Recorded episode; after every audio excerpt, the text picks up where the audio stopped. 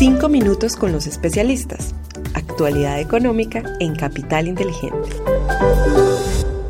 Hola, un saludo muy especial para todos. Hoy es lunes 13 de febrero de 2023. Somos Lizeth Sánchez y quien les habla Juan José Ruiz y les damos la bienvenida a nuestros 5 minutos con los especialistas. Este es el podcast donde analizamos la actualidad económica y es realizado por la Dirección de Estructuración en Mercado de Capitales de Bancolombia y Capital Inteligente Bancolombia. Bienvenidos.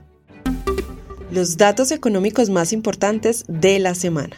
Muy bien, y para comenzar les contamos que evidenciamos la peor semana para las acciones y bonos en 2023 ante una creciente expectativa de que la Reserva Federal tenga que subir tasas de interés más de lo esperado por el mercado y mantenerlas arriba por más tiempo para controlar la inflación. Esto hizo que los tesoros de 10 años se dispararan hasta niveles por encima de 3,70%, lo que afectó a los bonos y a las acciones de compañías tecnológicas.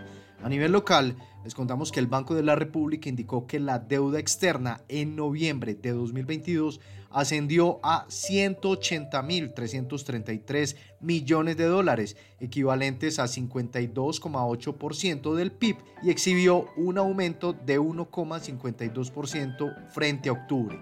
Adicionalmente, la Agencia Nacional de Hidrocarburos reportó que en diciembre de 2022 la producción de petróleo creció 5,24% anual, alcanzando los 784.343 barriles por día, siendo la producción más alta desde abril de 2020. Y en cuanto a los datos económicos de la semana, este martes se publicará el PIB del cuarto trimestre de 2022 para la zona euro y la inflación de enero de Estados Unidos. Además, el jueves se conocerán las nuevas solicitudes de subsidio de desempleo en esta última economía. Desempeño de los mercados internacionales el dólar medido a través del índice de XY aumentó durante la última semana en 0,7% hasta los 103,6 puntos. Este aumento fue provocado principalmente por una devaluación del euro de menos 1,09% hasta llegar a los 1,07 dólares por euro. En cuanto a la renta variable internacional, la mayoría de índices cayeron. El Nasdaq tecnológico fue uno de los principales detractores en Estados Unidos con una pérdida de 2,1%, seguido por el Standard Poor's con menos 1,1% y el Dow Jones con menos 0,17%. Fuera de este país evidenciamos caídas en Europa, Asia y Latinoamérica, con el Stock 50 reportando caídas por el orden de menos 1,41%, el Ibovespa brasilero de menos 0,41% y el Hansen de Hong Kong con menos 2,17%.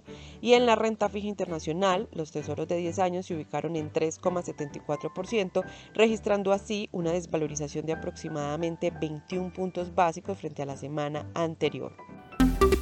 Desempeño de los mercados en Colombia. El dólar frente al peso presentó un comportamiento alcista durante la semana pasada, terminando con un valor de cierre de 4.801 pesos por dólar, un aumento de 2,19%. Hay que mencionar que esta depreciación del peso se dio en línea con los movimientos del dólar a nivel global. Por su parte, la renta fija presentó un empinamiento en la curva de testas a fija y un aplanamiento en la curva UR. En la curva testas a fija, la referencia del 2024 se valorizó 51 puntos básicos, mientras la referencia de 2050 percibió un incremento en su tasa de negociación de 44 puntos básicos. Por otra parte, en la curva de referencia soberana en UR, la referencia con vencimiento experimentó este mes una valorización de 167 puntos básicos, mientras el resto de la curva se desvalorizó 29 puntos básicos en promedio. En cuanto a la renta variable, les contamos que el índice MSCI Colcap tuvo un comportamiento negativo en la semana, cerrando en 1.246 puntos, es decir, 1,4% por debajo del nivel del cierre del viernes anterior, y para esta semana, el 15 de febrero, iniciaría el periodo de aceptaciones de la OPA por cancelación de acciones ordinarias de CLH que en principio iría hasta el 28 de febrero. Desempeño de los fondos de inversión colectiva. En cuanto a los fondos de inversión colectiva, los fondos de liquidez y a plazo continuaron con un desempeño positivo ante la expectativa de que la inflación en Estados Unidos descienda durante este año, mientras se espera que la inflación en Colombia alcance pronto el punto en que empiece a desacelerarse. Por su parte, los fondos balanceados presentaron un comportamiento mixto, con el renta futuro y el renta sostenible global rentando positivo y el renta balanceado presentando caídas. De igual manera, los fondos de renta variable registraron retrocesos en línea con el comportamiento de las acciones colombianas e internacionales. Oportunidades de inversión para esta semana. Para finalizar, les contamos que en la renta fija internacional mantenemos una perspectiva positiva, donde nuestra preferencia sigue siendo la deuda de más alta calidad crediticia del mercado americano ante condiciones financieras más apretadas y un riesgo de que la economía estadounidense pueda entrar en recesión, afectando a los activos de crédito. En cuanto a mercados emergentes, preferimos la deuda soberana en dólares, que aún presenta diferenciales de tasas de interés atractivas frente a los tesoros americanos relativo a sus pares comparables.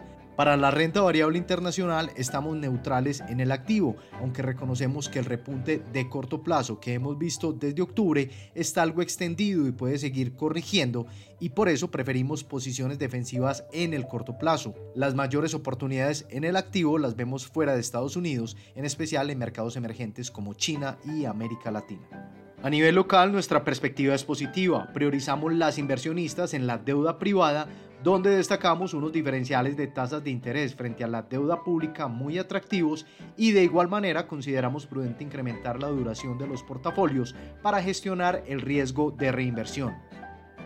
En la parte corta de la curva de rendimientos optamos por inversionistas indexadas a IBR o IPC y ya en inversionistas mayores a dos años mantenemos una mayor convicción en los títulos en tasa fija.